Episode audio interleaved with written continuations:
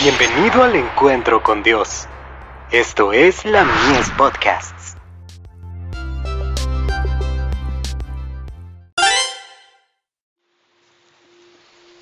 Recibiréis poder. Construir sobre la roca. Cualquiera pues que me oye estas palabras y las hace, le compararé a un hombre prudente que edificó su casa sobre la roca. Mateo capítulo 7, verso 24.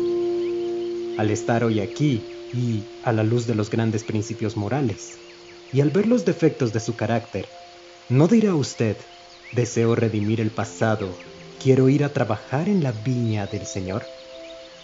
Al vivir por la fe, deseará asirse de las promesas de Dios y apropiarse de la justicia de Cristo para que la luz del cielo brille en su ser. En cada pensamiento y acción debería tomar en cuenta a Cristo. Un eslabón con defecto le resta valor a una cadena.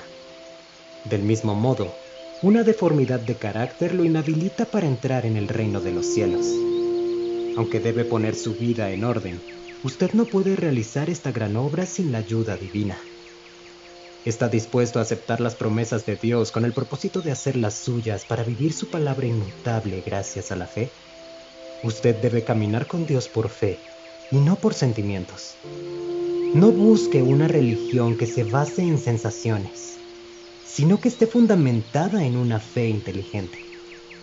Esta fe edifica los pies sobre la roca eterna de la palabra de Dios. Los que caminan por fe trabajan sin descanso en la perfección del carácter, logrando obedecer continuamente a Cristo. El capitán de nuestra salvación nos dio sus órdenes y por lo tanto le debemos total obediencia.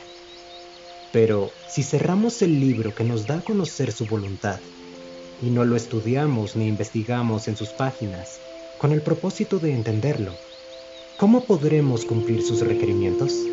Si persistimos en esta situación, al fin seremos hallados faltos. Nos aproximamos a una crisis y siento terror por nosotros. ¿Por qué los creyentes abandonan la fe? Estamos en la posición en que sabemos lo que creemos para no ser expulsados de la grey de Cristo? Que esas personas abandonen la fe no tiene por qué desalentarnos en lo más mínimo, sino que debería hacernos buscadores más fervientes de las bendiciones de Dios. No es la educación, los talentos o la posición lo que salva al ser humano.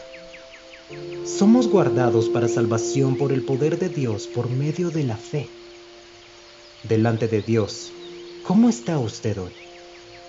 La pregunta no es cómo permanecerá cuando lo asalten las pruebas en el futuro, sino cómo está ahora su relación con Dios. ¿Desea hoy empeñarse en su obra? Nuestro anhelo debe ser lograr ahora una experiencia personal, que Cristo permanezca en nosotros. The Review on Herald, 9 de abril de 1889.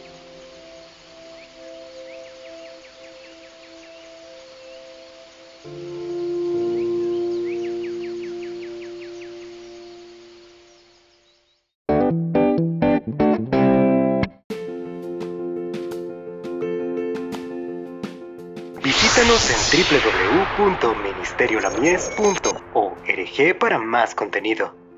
Dios te bendiga.